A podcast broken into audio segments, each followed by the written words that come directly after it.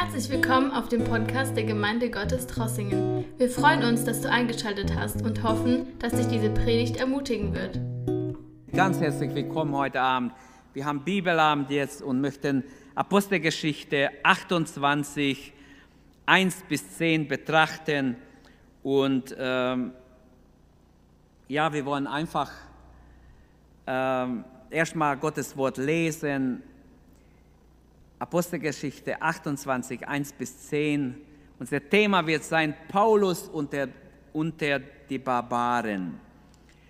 Und als wir gerettet waren, Apostelgeschichte 28 ab Vers 1, als wir gerettet waren, da erfuhren wir, dass die Insel Malta heißt. Und die Barbaren erwiesen uns ungewöhnliche Freudigkeit, denn sie zündeten einen Holzstoß an und holten uns alle herbei wegen des eingesetzten Regens und wegen der Kälte. Als aber Paulus eine Menge Reisig zusammenraffte und auf das Feuer warf, kam eine Schlange infolge der Hitze heraus und biss sich an seine Hand fest. Als aber die Barbaren das Tier von seiner Hand herabhängen sahen, sagten sie zueinander, sicherlich ein Mörder ist dieser Mensch, denn aus dem Meer gerettet, die Vergeltung nicht leben lässt. Er nun schüttelte das Tier ab und er litt keinen Schaden. Sie aber erwarteten, er werde anschwellen und plötzlich tot niederfallen. Als sie aber lange gewartet hatten und sahen, dass ihm nichts Schlimmes geschah, änderten sie ihre Meinung und sagten, er sei ein Gott. In der Umgebung jenes Ortes aber gehörten Landgüter dem ersten der Insel namens Publius, der uns aufnahm und drei Tage freundlich bewirtete. Es geschah aber, dass der Vater des Publius vom Fieber und Dysenterie oder Ruhr angegriffen da niederlag. Zu ihm ging Paulus hinein, betete, legte ihm die Hände auf und heilte ihn. Als das geschehen war, kamen auch die übrigen, die auf der Insel Krankheiten hatten, herzu und wurden alle geheilt. Sie ehrten uns mit vielen Ehrungen und gaben uns bei der Abfahrt noch was nötig war. Bis hierher Gottes Wort. Paulus unter den Barbaren.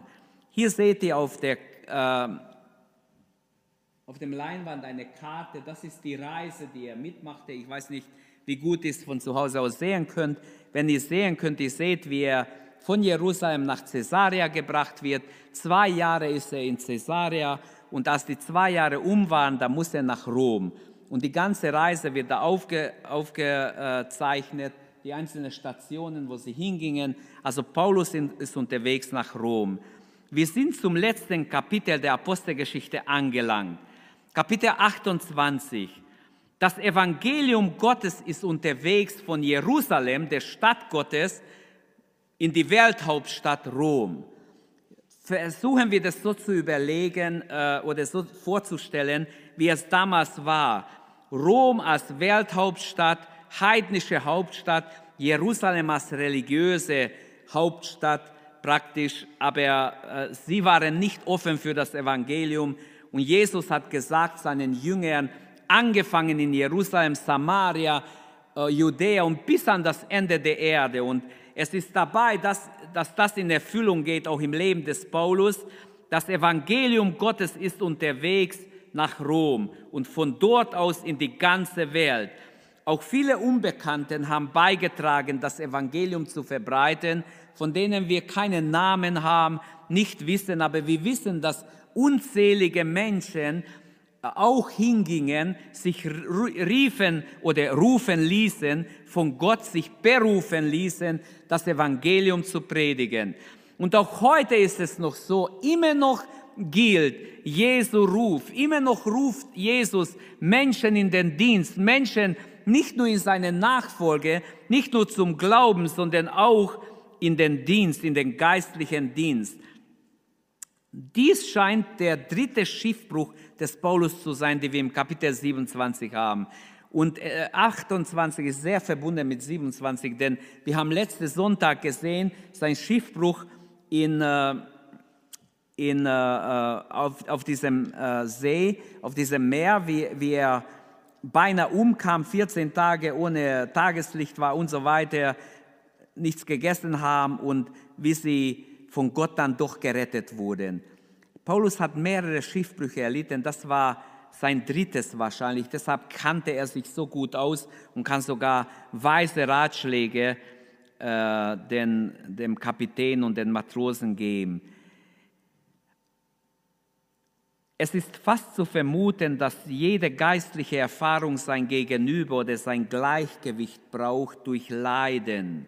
Apostelgeschichte 27 endet, der letzte Abschnitt, den habe ich Sonntag nur kurz erwähnt, es ist ein Flucht aus dem Meer hinaus. Sie, so heißt es im Kapitel 27, 40, die Matrosen steuerten das Schiff auf die Küste zu. Doch das Schiff lief auf, seine, auf eine Sandbank auf, der Bug saß fest, während das Heck durch die starke Wellen hin und her gerissen wurde, so dass, dass das Schiff langsam aber sicher auseinanderbrach. Die Soldaten wollten die Gefangenen daraufhin töten und um zu verhindern, dass eine davonkommt, sie wussten gar nicht, wo sie sind, erstmal, auf welcher Insel sie landen. Und man hat oft so gemacht, wenn was passiert ist, dass man die Gefangene dann getötet hat. Aber der Hauptmann wollte Paulus verschonen und aus diesem Grund wurden auch die anderen nicht getötet. Stellt euch vor, wer ein Segen ist Paulus sogar für die Gefangenen. Wegen ihm bleiben sie am Leben. Wegen ihm bleiben alle 267 Leute am Leben, weil er auf dem Schiff ist. Also es ist einfach interessant hier zu lesen, wie der Plan dann nicht umgesetzt wird, das sie haben. Dann ließ er alle, die schwimmen konnten, zuerst ans Boot springen und sich ans Land sicher bringen. Und dann haben sie einfach Reste, Stücke, Bretter, was sie fanden, genommen, um, um irgendwie hinauszuschwimmen, wenn sie nicht schwimmen konnten. Die Inselbewohner waren sehr, erstmal wird gesagt, sie waren Barbaren, Vers 4. Es bedeutet nicht unbedingt, dass sie rohe Menschen waren. Das Wort Barbaren bezeichnet, wenn man im Lexikon nachschaut, den bärtigen im Gegensatz zu glatt rasierten Kunstmenschen oder Kulturmenschen, als die Nicht-Griechen oder Lateinisch sprechenden wurden oft Barbaren genannt. Sie waren ganz in der Nähe von Italien, praktisch und doch haben sie eine andere Sprache gesprochen. Vier Gedanken möchte ich aus diesen zehn Versen hervorheben. Zuerst einmal die unerwartete Freundlichkeit der Malte, äh, ja, der äh, Malteser und äh, demütiges Dienen wird uns hier gezeigt, falsches Urteilen, die Wunderheilungen durch Paulus. Und am Schluss sehen wir, alle Bedürfnisse auf dem Insel sind ähm, gestiehlt worden, weil Gott mit Paulus war. Fangen wir an, Verse 1 und 2, unerwartete Freundlichkeit. Man hat gar nicht erwartet, dass ein Schiff, der äh, im Herbst oder schon kälteres Wetter, wie es war, landet und dass man so freundlich zu ihnen ist. So viele Menschen kommen auf diese kleine Insel. Ich war mal auf Malta, der ist wirklich klein. Und so viele Menschen kommen plötzlich dahin und jetzt sollen sie alle ernähren, allen ein Dach über den Kopf geben, für alle sorgen. Aber die Malteser, kümmern sich herzlich um die Fremdlinge. Malta liegt süd, südlich von Sizilien im Mittelmeer. Äh, nass sind diese Leute, sie kommen patschnass, es ist eiskalt.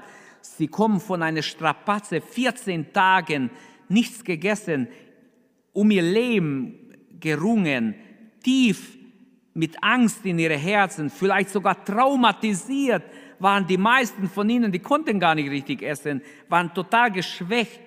Und nun, als sie hinausschwommen mit, mit letzte Reste vom Schiff noch irgendwie ans Land kommen, dann heißt es, der Regen setzte noch zu und es war kalt. und die Schiffbrüchigen frierten, wahrscheinlich zitterten sie alle. Ein Lagerfeuer wird sofort organisiert am Strand. Da wird ein großer Holzstoß angezündet, in, diese, in dessen Nähe sich viele bergen konnten und sich wärmen und trocknen konnten. Obwohl die Einwohner dieser Insel nicht Römer waren, hatten sie Freundlichkeit im Herzen gegenüber dieser Fremde. Die Inselbewohner zünden das Feuer an, sie machen, sie holen Reisig her und machen dieses Feuer. Wäre ein freundliches Willkommen für diese armen Leute, die so fertig waren, die von dieser äh, sehr gefährlichen Reise endlich auf Festland gestoßen sind. Diese Freundlichkeit haben auch viele Missionare erfahren. Als sie in ein fremdes Land kamen, haben sie erfahren, wie freundlich die Menschen sind, wie dankbar sie sind, dass jemand kommt und nach ihnen fragt, ihnen die gute Nachricht bringt oder ihnen in irgendeiner Weise hilft. Sind auch wir freundliche Menschen? Würde man dich, wenn jemand dich beobachtet und dich beschreibt, als einen freundlichen Menschen beschreiben? Bist du freundlich zu deinen Mitmenschen, auch zu Menschen, die du nicht kennst? Lasst uns alle freundlich sein, denn die Frucht des Geistes ist auch Freundlichkeit. Gott will, dass wir freundlich sind. Dann sehen wir in, diesen, in diesem Abschnitt demütiges Dienen.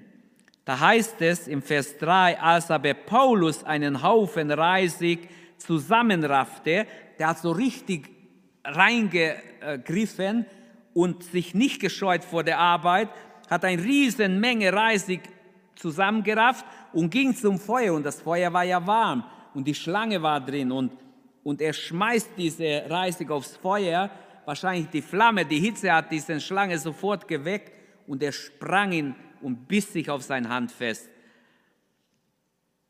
Aber was ich betonen will, zuerst mal nicht die Schlange, sondern das demütige Dienen. Wie auch sonst liegt Paulus, legt Paulus Hand an er trug Reisig her. Er sagt nicht, ich bin hier der geistliche Mensch. Ich stehe vor Gott, wegen mir seid ihr alle gerettet. Holt schön Holz her. Ich bin sowieso schon ein alter Mann. Also äh, die Jüngere sollen es machen, sollen es doch die Gefangenen machen. Nein, er hat eine ganz andere Gesinnung. Er greift sofort zur Arbeit. Er ist bereit, auch als alter Mensch, er war schon älter, er ist bereit, sofort Hand anzulegen und Reisig herzuholen. Er hat seinen Meister geehrt, indem er eine dienende Haltung eingenommen hat. Denn der Meister hat seine Jünger gelehrt. Paulus wusste das ganz genau, dass Jesus seine Jünger lehrte, wer der Größte unter euch sein will, der soll alle Diener sein. Und in Lukas 22, 55 und 26, äh, 25 und 26, also in Lukas 22, 25 lesen wir, Jesus sagt, die Könige herrschen über ihre Völker und die Macht über sie haben, lassen sich als Wohltäter feiern.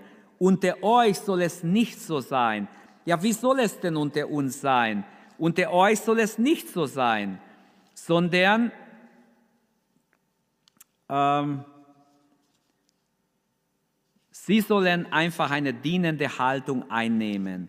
Eine dienende Haltung, die ist, die ist auch uns ganz wichtig, die steht auch uns gut. Wir sollten alle eine dienende Haltung einnehmen und nicht einfach nur uns bedienen lassen. Menschen lassen sich gerne von anderen bedienen. Ähm, sind wir bereit, diese dienende Haltung in der Familie, in der Ehe, zu Hause erstmal einzunehmen, in der Gemeinde einzunehmen? Sind wir bereit, diese dienende Haltung überall einzunehmen, diese Gesinnung anzueignen, die auch der Apostel Paulus hatte. Er rafft eine Menge Reisig zusammen, bringt es ans Feuer. Er lässt nicht andere arbeiten, sondern er arbeitet mit. Und dieser Dienst ist nicht zu niedrig für den großen Weltapostel. Aber eine neue Not entsteht, gerade obwohl er arbeitet, obwohl er eine dienende Haltung einnimmt, lässt Gott etwas zu, wahrscheinlich mit Absicht. Wegen der Hitze fuhr eine Schlange heraus und biss sich an seine Hand fest. Durch die Hitze aufgescheucht, erwachte die Schlange und die Einwohner kannten diese Art Schlange als eine Giftschlange und wussten, wenn der sich so festbeißt, dann dauert es nicht lange und der Mensch ist tot. Sie waren darauf aus, dass er anschwillt und tot umfällt. Sie glaubten, dass die Göttin der Rache, an dem die Heiden ja bis heute noch oft glauben, dass bestimmte Dinge nur passieren als Strafe von den Göttern, dass die Göttin der Rache diesen besonders bösen Menschen jetzt gestraft hat.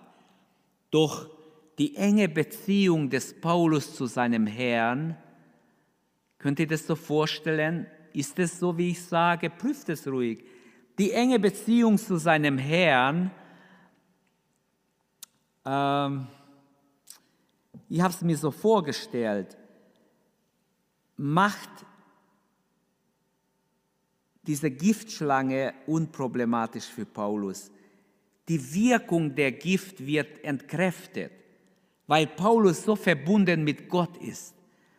Die Schlange kann für uns heute irgendetwas, eine Sünde bedeuten, irgendwelche Versuchungen, nicht Sünde, Versuchungen, Angriffe, Verachtung um Jesu willen, bestimmte Dinge, die wir hinnehmen müssen, obwohl wir Gott dienen, obwohl wir Jesus folgen, ähm, oder bestimmte Angriffe. Schüttle alles von dir. Wie Paulus die Schlange ins Feuer geschüttelt hat, so kannst du alles im Namen Jesu von dir schütteln. Sorge, wer bist du denn? Im Namen Jesu verlass mich. Und was es auch ist, Gedanken, die nicht von Gott sind, treibe sie im Namen Jesu weg. Was sollen sie dich fertig machen und dich noch mehr schweren? All diese Sorgen, diese Angriffe vom Teufel sind wie diese Schlange, der sich an die Hand des Paulus festbeißt und hängt da. Und alle können es sehen.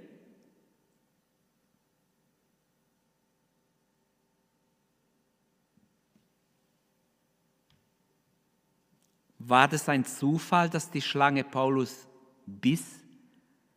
Oder war es Gottes Absicht? Ich glaube, es war Gottes Absicht. Der Herr wollte seinen Diener bekannt machen. Er wollte ihn hervorheben unter allen Gefangenen, dass er sein Diener ist. Und so kommt Paulus in den Mittelpunkt nach kürzester Zeit. Gott stellt sich gewaltig zu Paulus. Er lässt zu, dass eine Schlange ihn beißt und auch der Hauptmann und alle, die mit ihm waren, haben so ihre Gedanken gemacht, aber Paulus schleudert es ins Feuer und das Tier ist wahrscheinlich dann kaputt gewesen. Nachdem Paulus nicht umfällt, plötzlich ändern die Menschen ihre Meinung ins Gegenteil und glauben etwas ganz anderes. Und so sind die Menschen auch heute. Man kann Menschen so leicht manipulieren von links nach rechts, dass es wirklich erstaunlich ist. Aber ein falsches Urteil ist im Vers 4. Diese Menschen, dieser Mensch, sagten die Bewohner des Insels, muss ein Mörder sein, denn die Göttin der Rache, den die Göttin der Rache nicht leben lässt, obwohl er dem Meer entkommen ist. Wie schnell urteilen wir über Menschen? Wie schnell urteilen wir in einer Situation? Wie schnell wird ein Mensch verurteilt, selbst wir Christen? Hand aufs Herz, wie oft haben wir geurteilt? Wie oft hast du geurteilt und viel zu schnell und viel zu daneben? Eben in diesem Mann, eben ist dieser Mann dem Meer entronnen und jetzt beißt ihn eine Giftschlange. Ja, wie sollen wir das denn einordnen? Gewiss ist er ein Mörder, sicher muss er ein Mörder sein. Aber er war kein Mörder. Er war mal ein Mörder, aber er hat sich bekehrt. Jetzt ist er kein Mörder. lernen wir daraus, dass wir nicht zu schnell Urteile fällen und nicht so leicht andere verurteilen. Das ist sehr billig, es ist auch nicht geistlich. Aber als Paulus weder von Gift angeschwollen noch plötzlich umfällt, schlägt die Stimmung um, er muss ein Gott sein, dem das Meer und die Schlange nichts anhaben können. Er muss Gott sein. Merkt ihr, wie von links bis nach rechts wieder zurück? Der Mensch ist so leicht beeinflussbar. Zuerst sagen sie Mörder, den Gott sterben lässt. Die Götter lassen nicht zu, dass er lebt. Und plötzlich ist er dann Gott. Wäre ein Umschwung. Ihre Bewertung von Paulus ging wie ein Aufzug, auf und ab, auf und ab. Die Wahrheit lag etwa in der Mitte. Er war weder Gott noch ein Mörder. Wie ich schon sagte, Mörder ist er gewesen vor Kapitel 9 der Apostelgeschichte, als er die Christen abgeholt hat, ins Gefängnis gebracht hat, vor Gericht gestellt hat und, und die Urteile unterstützt hat, dass sie hingerichtet werden. Da war er ein Mörder.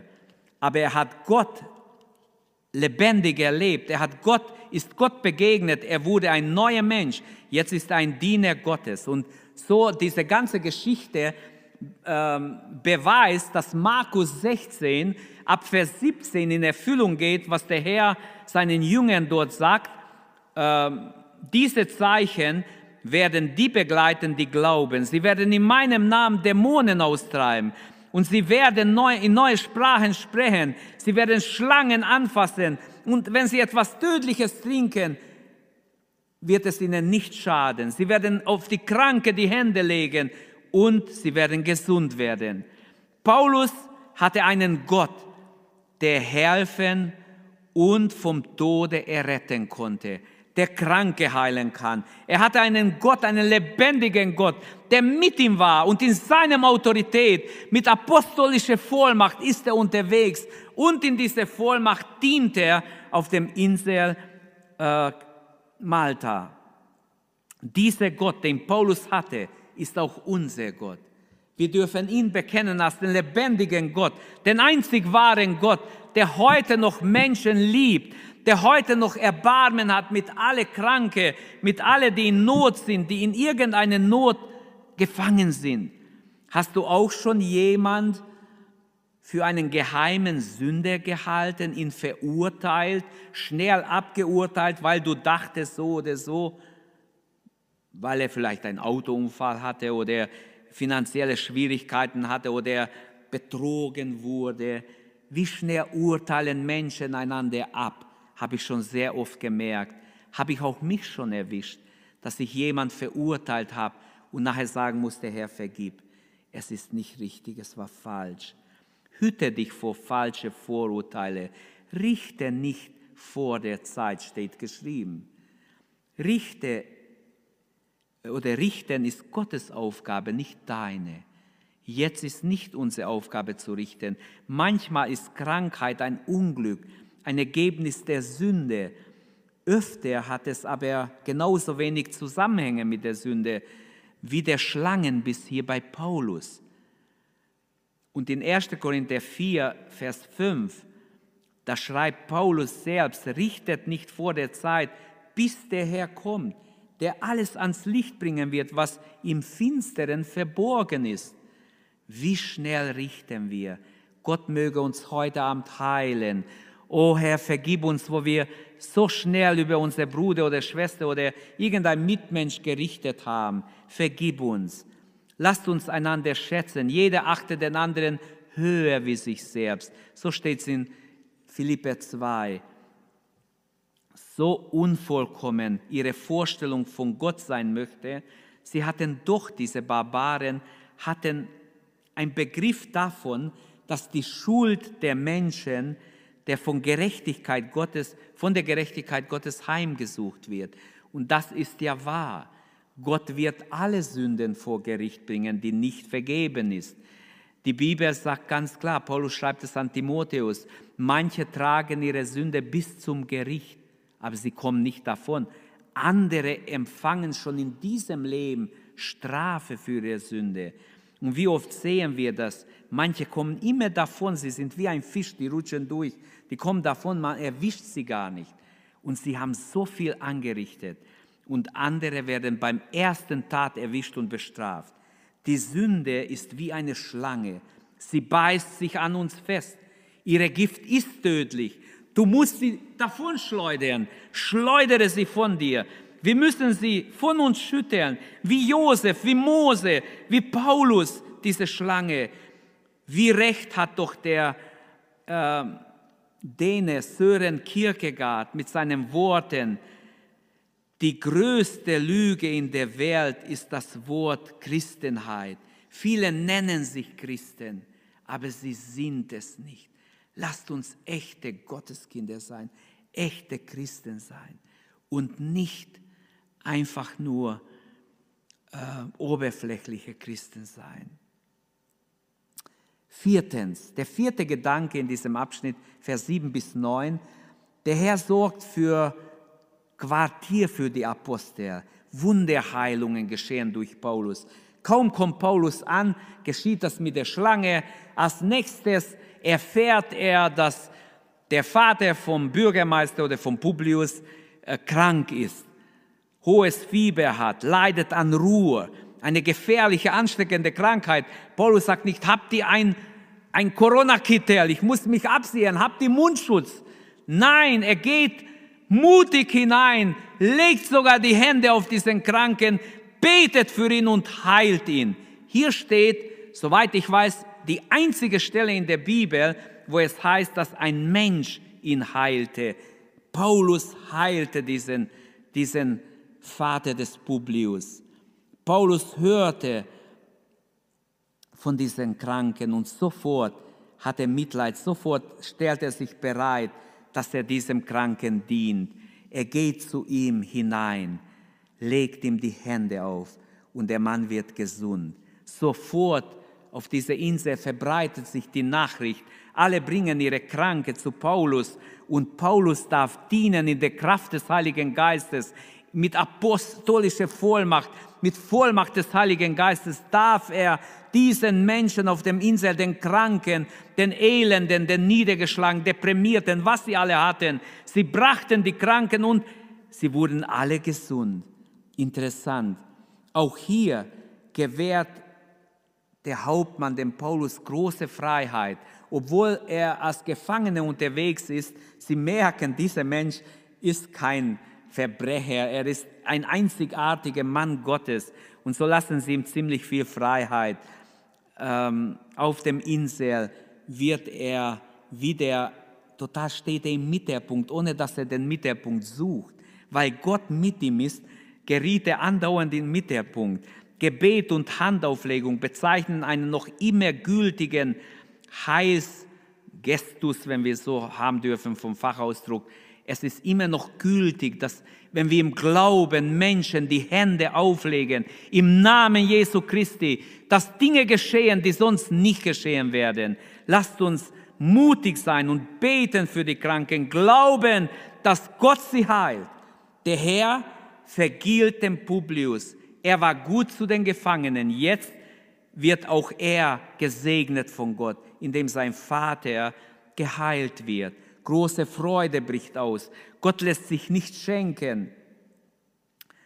Ähm, er gibt mehr, als wir ihm überhaupt geben können. Sein Vater wird von dieser unheilbaren Krankheit gesund und das ganze Insel wird auf den lebendigen Gott hingewiesen. Vielleicht haben sie auch viele Menschen bekehrt, was jetzt nicht berichtet wird, aber kann gut sein. Als Resultat steht dann Vers 10, alle Bedürfnisse wurden gestillt auf dieser Insel, die die Leute hatten. Die Bedürfnisse der Menschen. Sie erwiesen uns große Ehre. Und als wir abfuhren, gaben sie uns mit, was wir nötig hatten.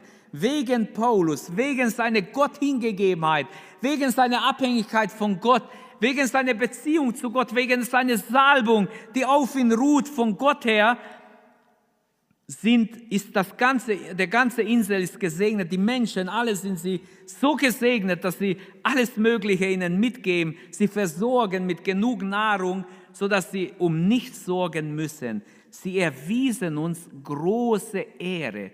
Das soll etwas bedeuten. Die Schiffbrüchigen waren die Geehrten. Sie müssten normal die Leute ehren, die sie aufnehmen und nicht töten. Aber die Ehre hier, die den Schiffbrüchigen entgegengebracht wird, galt eigentlich in der Tat dem Gott des Paulus, weil Gott den Paulus so wunderbar benutzt hat, haben die Menschen so eine Dankbarkeit empfunden, wie wenn Gott uns besucht hätte, obwohl es war nur ein Schiff mit lauter Gefangenen, mit paar Menschen, die sie begleitet haben und mit einem Apostel, der voll Heiligen Geistes war. Paulus war unter seinen Mitgefangenen das Salz, das sie vom Tode errettet hat, das ihnen die, das Evangelium gebracht hat. Die Schiffbrüchigen hatten alles verloren, aber sie waren, äh, aber wegen die wunderwirkende Macht des Paulus, wie Gott ihn benutzt hat, wurde alles, was sie verloren haben oder ihr Hab und Gut, wurde ihnen geschenkt jetzt. Ihr Bedürfnis wurde gestillt, preis dem Herrn. Paulus war unter seinen Mitgefangenen praktisch das Salz, das sie errettet. Bist du das Salz in deiner Umgebung? Sei auch du Salz, da wo du lebst, wo du deinen Alltag verbringst. Die Gottlosen ahnen nicht, an wie viel Segen sie teilhaben dürfen wegen den Gläubigen. Trossingen ist gesegnet wegen gläubigen Menschen in Trossingen. Das sage ich ganz bewusst. Nicht, dass wir Ehre brauchen, wegen Gott. Die Ehre gehört Gott. Wenn wir echte Gläubige sind in Trossingen, wird unsere Stadt gesegnet, weil wir da sind, weil Gott mit uns ist, weil wir überall, wo wir können, dienen, weil wir Salz sind in unserer Stadt. Lasst uns das sein. Lasst uns echte, hingegebene Männer und Frauen sein, die von Gott gebraucht werden, damit auch deine und meine Umgebung gesegnet ist. Dass wir beten mit den Menschen, sie auf Gott hinweisen, beten für die Kranken, glauben, dass Gott immer noch am Wirken ist. Das Gericht konnte über Sodom nicht kommen, solange Lot noch darin war. Lot musste erst rausgehen. Auch die Sinnflut konnte nicht kommen, solange Noah nicht in die Arche war. Merkt ihr, wie wichtig gläubige Menschen sind? Immer noch.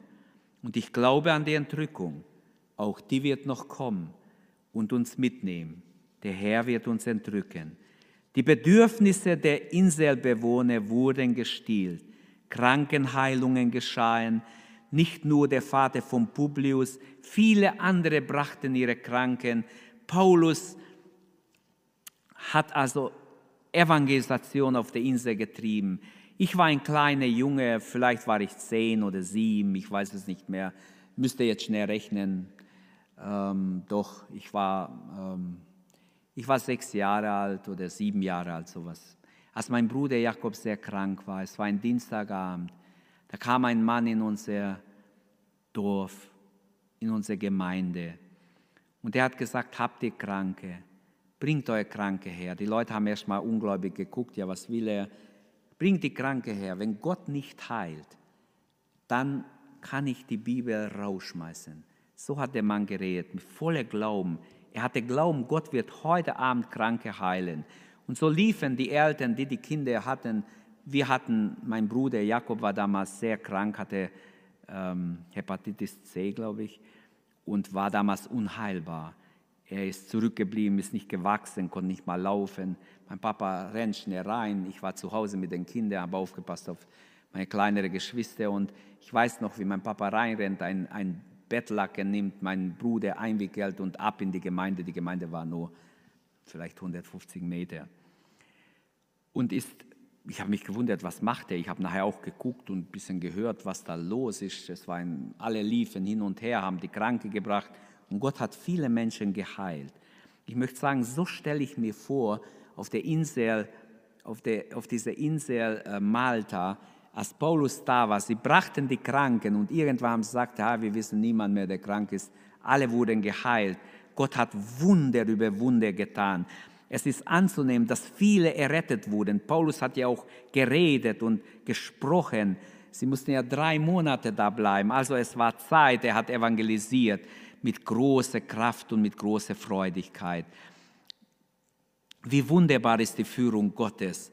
Nun bekommt diese kleine Insel Gottes Freundlichkeit und Hilfe zu schmecken und etwas von der Botschaft Jesu Christi mit, von der Botschaft, die gute Nachricht des Evangeliums. Jesu Worte erfüllten sich auch hier. Das Evangelium muss bis an das Ende der Erde gehen. Sogar auf eine kleine Insel im Mittelmeer kam die Botschaft. Und welch ein Bild. Diese Barbaren wissen nicht, dass sie ihre Dankbarkeit genug Ausdruck geben können, wie sie es machen sollen gegen den Mann Paulus, der sie so, so viel Segen ihnen gebracht hat durch sein Gebet. In Jerusalem, die Scheinheiligen haben ihn weggejagt. Im, im, in der Stadt Gottes Jerusalem und Geschwister, das sollte uns zum Nachdenken bringen. Wir können manchmal im Willen, denken wir, wir sind im Willen Gottes und total daneben sein. Die Juden dachten, sie dienen Gott, wenn sie Paulus jagen, wenn sie ihn hassen oder töten lassen. Das wollten sie ja, deshalb muss er fliehen. Aber Gott wollte was anderes. Gott hat keine Sorge gehabt, Paulus zu bewahren. Er hatte viele andere Möglichkeiten. Aber Gottes Ziel war, dass er nach Rom kommt und auch dort Zeugnis gibt. Und bis ins Haus des Kaisers haben sich Menschen bekehrt. Das lesen wir in seinen Briefen. Also Jesu Wort erfüllt sich. Das Evangelium wird verkündigt, nicht nur in Jerusalem, Judäa, Samaria, bis an das Ende der Welt. In der Welthauptstadt geht es nach ein paar Jahren auch. Jerusalem, die Gottesstadt, hatte nur Undank und Hass für Paulus. Die Barbaren freuen sich. Sie, sie hätten am liebsten Paulus behalten, so wie sie sich verabschieden. Was ist meine Anwendung? Meine Anwendung, diese Barbaren mit ihrer Gastfreundschaft und Dankbarkeit beschämen das auserwählte Volk der Juden, aber auch uns Christen, wenn wir nicht aufpassen. Sie waren für die Lehre des Paulus, für die Worte des Paulus, für seine Gebete sehr, sehr, sehr dankbar. Sie hatte nicht Worte, um ihr Dankbarkeit zum Ausdruck zu bringen. Gott sorgte für all ihre Bedürfnisse. Lasst uns mit der Sünde umgehen, wie Paulus mit der Schlange, von uns schmeißen, von uns schleudern. Bist du ein Segen für deine Umgebung? Das ist die große Frage. Paulus war ein Segen für seine Umgebung. Er hat sich Gott hingegeben und Gott hat ihn wunderbar gebraucht. Als ein wirklicher Wohltäter verließ Paulus die Insel. Aus Erfahrung konnte er den Korinther schreiben, wir erwiesen uns als Arme, aber die doch viele reich machen. Er war ein armer Gefangener, vielleicht nichts, kein Cent in der Tasche gehabt, aber er war reich in Gott. Er konnte geben und geben und geben und der Heilige Geist hat ihm Nachschub gegeben er ist nicht leer geworden, nicht ausgebrannt. Das Schiff geht unter, auf dem Paulus ging, aber Paulus und seine Mitreisenden werden gerettet. Das Schiff geht unter. Welch ein Bild. Diese Welt wird untergehen. Die Königreiche dieser Welt werden untergehen, steht alles geschrieben. Nicht nur im Buch Daniel, nicht nur in Offenbarung, mehrmals in der Bibel wird hingedeutet. Auch die Supermächte, die wir heute kennen, werden untergehen. Aber die Gemeinde Jesu wird übernatürlich entrückt werden. Auch das steht geschrieben. Lasst uns damit rechnen, lasst uns darauf warten. Gott schenkt auch dir, alle, die mit dir reisen, glaube es, die Menschen, mit denen du zu tun hast. Du darfst wie Paulus Salz für sie sein. Lass dich von Gott gebrauchen. Lass, nimm einfach nicht Dinge hin. Bete im Glauben. Glaube, dass Gott dir alle gibt, die mit dir reisen. Gott will es so haben. Bete für deine Kinder, bete für deine Mitmenschen, bete für deine Eltern, bete für deinen äh, Ehepartner, dass er gerettet wird. Sein Wille wird geschehen. Gott hat einen guten Plan für jeden Menschen. Aus der Apostelgeschichte lernen wir, die Gemeinde Jesu wird nicht überwältigt werden. Sie hat die Verheißung für die Zeit jetzt, aber auch für die Ewigkeit. Niemand wird die Gemeinde einfach überwältigen und auslöschen können. Die Gemeinde wird entrückt werden. Halleluja. Egal was kommt, habt keine Angst vor dem Impfstoff. Habt keine Angst vor alle möglichen Sachen, die jetzt diskutiert werden. Gott wird für uns sorgen Unsere Hoffnung ist im Herrn. Wir vertrauen dem Herrn, der Himmel und Erde gemacht hat. Er ist imstande, uns bis ans Ende zu führen, zu tragen, uns zu begleiten. Lasst uns jetzt beten zum Abschluss, uns Gott anbefehlen, bevor wir noch ein Schlusslied hören. Beten wir, dass Gottes Geist auch über uns ist. Bete, dass die Salbung Gottes mit dir ist. Egal, wenn du nur ein Nachbar sprichst, nur ein Mitmensch, ein Arbeitskollege sprichst, egal wen du triffst, dass du ein Wort hast, etwas Gutes weiterzugeben. Vater, im Namen Jesu beten wir dich an. Danken wir dir für diesen wunderbaren Bruder Paulus, der vor uns ist, als ein großes Vorbild. Herr, der sich von dir gebrauchen ließ. Selbst als Gefangener geriet er in den Mittelpunkt, weil du mit ihm warst. Er wird von dir sogar in den Mittelpunkt gestellt. Du hast so viel zugelassen in sein Leben und doch hast du dich als treu erwiesen. So wirst du auch in unser Leben dich als treu erweisen. Wir vertrauen dir, Herr. Ich bitte jetzt für jeden, der zuhört, im Namen Jesu Christi, dass der Heilige Geist uns befähigt, dass wir in der Kraft Gottes leben können, dienen können, eine dienende Haltung einnehmen und wirklich, Herr, dir zur Verfügung stehen, dass du uns gebrauchen kannst, dass wir voll Leben sind, nicht einfach faul sind, irgendwas für dich zu tun, sondern mutig und voll Heiligen Geistes sind und uns gebrauchen lassen zu deiner Ehre. Segne jeden Zuhörer. Lass deine Salbung auf uns ruhen, Herr. Lass eine frische Salbung über jeden von uns kommen, Herr. Die Salbung bricht das Joch, bricht alle Macht der Sünde. Ich danke dir, Herr, dass du uns eine neue Salbung schenkst, so wie es du hattest, als du auf Erden warst und wie es Paulus hatte, wie es viele andere hatte. Lass uns, Herr, eine, ein, ein geistgesabtes Leben leben zu deiner Ehre und dir dienen, da wo du uns Möglichkeit gibst, zu deiner Ehre. Halleluja. Gelobt sei dein Name. Wir ehren dich, wir preisen dich. Wir danken dir, Vater, im Namen Jesu. Und Vielleicht können wir heute Abend das Vater unser beten. Da, wo du bist, bete einfach das Vater unser. Unser Vater in den Himmel, geheiligt werde dein Name, dein Reich komme, dein Wille geschehe, wie im Himmel, so auf Erden. Unser tägliches Brot gib uns heute und vergib uns unsere Schuld, wie auch wir vergeben unseren Schuldigen. Und führe uns nicht in Versuchung, sondern erlöse uns von dem Bösen. Denn dein ist das Reich und die Kraft und die Herrlichkeit in Ewigkeit. Amen. Danke, dass du unsere Predigt angehört hast. Wenn dich die Botschaft angesprochen hat, dann teile sie gerne mit deinen Freunden und Bekannten dass auch sie diese Predigt hören können. Wir wünschen dir Gottes Segen.